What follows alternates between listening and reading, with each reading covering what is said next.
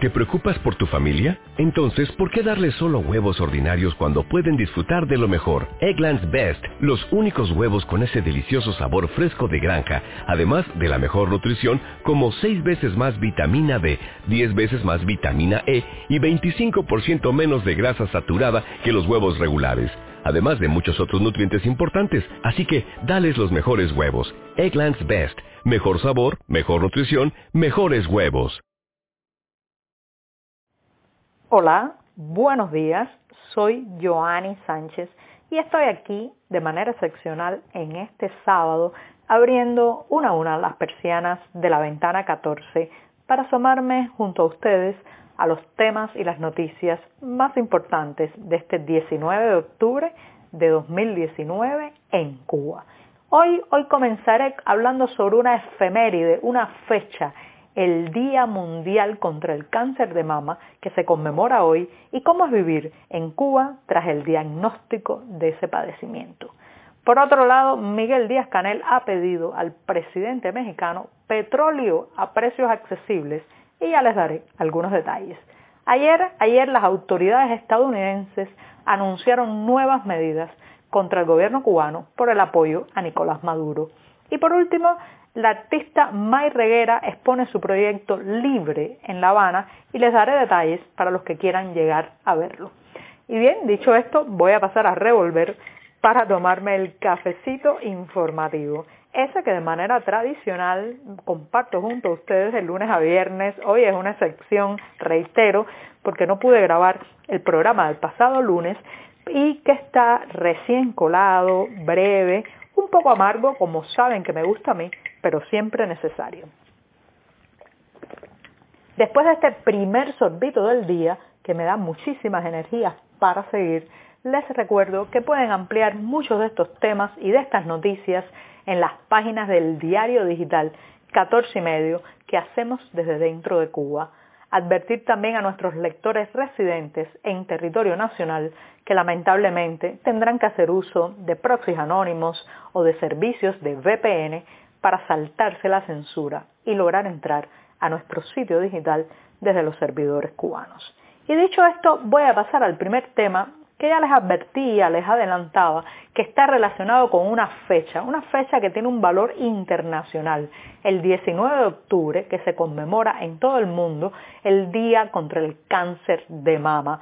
Quizás, quizás se han percatado en las últimas semanas y especialmente en los últimos días han visto numerosos lazos rosados, este símbolo de la lucha mundial contra el cáncer de mama, han visto estos lazos rosas o rosados, como decimos en Cuba, en instituciones, en páginas digitales, incluso en la propia solapa o ropa de mucha gente en espacios públicos. Este símbolo es justamente para advertir, concientizar, eh, pero también acompañar a todas esas féminas eh, que han pasado por el difícil momento de ser diagnosticadas con cáncer de mama y han tenido que emprender una lucha contra la enfermedad que muchas veces tiene repercusiones no solamente en el plano físico, sino también familiar, de pareja y social.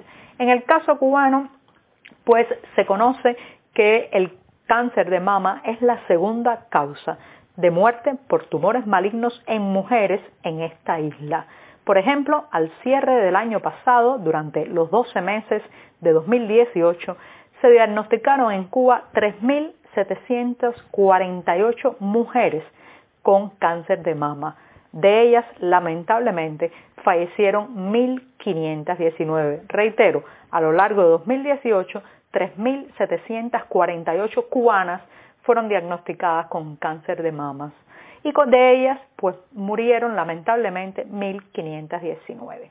Por eso, y estas son cifras oficiales del Anuario Estadístico de Salud, por eso las autoridades sanitarias insisten tanto en la detección precoz del cáncer de mama, en el autoexamen que pueda llevar a cabo la mujer también para alertar de cualquier eh, anomalía o sensación de que eh, pueda estar eh, presentando este padecimiento y que vaya cuanto antes al médico porque la eh, la detección temprana es vital para eh, también los índices de sobrevivencia posteriores. Pero hoy, más allá de las estadísticas, de los tratamientos médicos, que están bastante bien explicados eh, en los medios oficiales y también en los consultorios y en los policlínicos y en los hospitales. Hay póster, anuncios de, de todo esto que les he comentado, me quiero ir a la parte social, al estigma que lamentablemente acompaña a muchas de estas mujeres que han sido diagnosticadas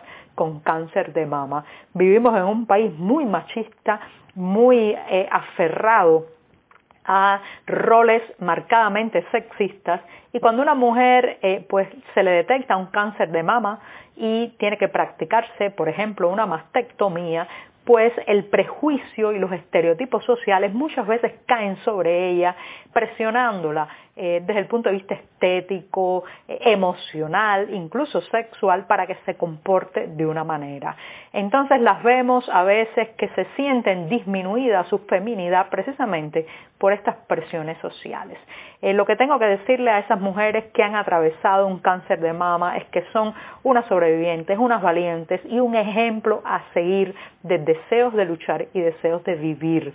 No se deje encerrar en los prejuicios, siéntase bella, siéntase feliz, siéntase completa, siéntase humana y sobre todo siéntase eh, un paradigma de lo que es enfrentar eh, una enfermedad tan dramática y tan abarcadora como el cáncer de mama y estar aquí, estar aquí para contarlo y para darnos energías para seguir. Y bien, con esto me voy al segundo tema que ya les comentaba está relacionado con la visita de Miguel Díaz Canel, recién designado eh, eh, presidente de la República, este nuevo cargo que se creó a raíz de la ratificación de la nueva constitución en febrero pasado y eh, recién nombrado presidente de la República se fue, se fue de visita al cercano México. Allí, bueno, en una visita oficial tuvo encuentros, claro está, con el presidente mexicano Andrés Manuel López Obrador y ha trascendido eh, fundamentalmente a partir de un reporte del diario mexicano La Jornada que Miguel Díaz Canel ha hecho un pedido, un pedido enfático a López Obrador, conocido en México también por las siglas AMLO, de su nombre, Andrés Manuel López Obrador, ha hecho un pedido a AMLO de que le permita aprovisionarse de energía, dígase petróleo, hidrocarburos en general, a precios accesibles y con suficiencia.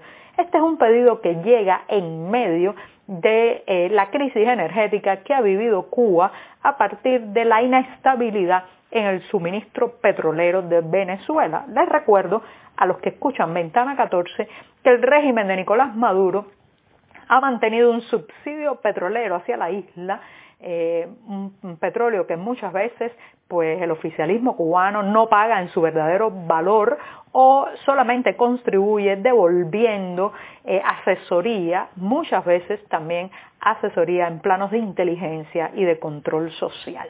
Así que parece ser que ya la Plaza de la Revolución está buscando, buscando nuevos suministradores, ha mirado hacia México y eh, bueno, eh, lo que eh, se ha filtrado a partir de funcionarios del gobierno de AMLO es que parece que están buscando un camino para avanzar en esa dirección de poder satisfacer la demanda interna de la isla. lo que pasa es que, y esa es la gran interrogante, eh, es que muy probablemente esto no sea ni en las mismas condiciones de subsidio ni de ventajas económicas que ha tenido la relación petrolera con Venezuela. Así que bueno, eh, la interrogante está abierta, pero lo cierto es que las arcas nacionales están vacías o casi vacías y no sabemos, no sabemos cómo vamos a poder pagar este petróleo mexicano que quizás algún día llegue a nuestras costas. Y dicho esto, me voy rápidamente al anuncio, el anuncio ayer viernes de nuevas medidas en la administración estadounidense, especialmente el Buró de Industria y Seguridad del Departamento del Tesoro, ha anunciado nuevas medidas. Son medidas encaminadas a castigar el apoyo que le da La Habana al régimen de Nicolás Maduro.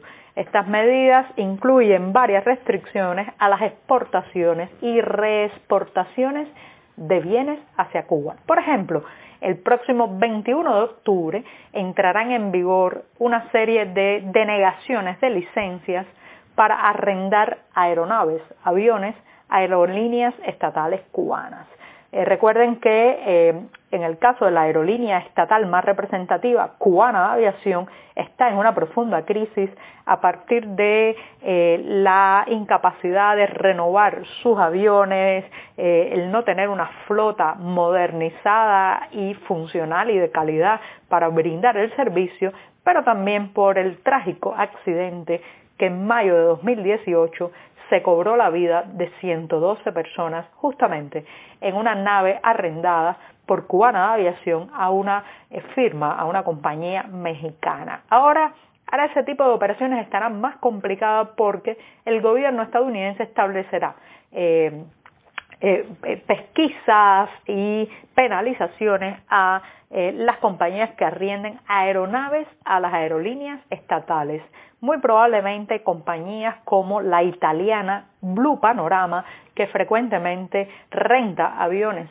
eh, a la estatal cubana de aviación, se verán se verán afectadas con esto. También, también las nuevas restricciones incluyen denegar cualquier reexportación a la isla de productos que tengan un 10% de componentes estadounidenses.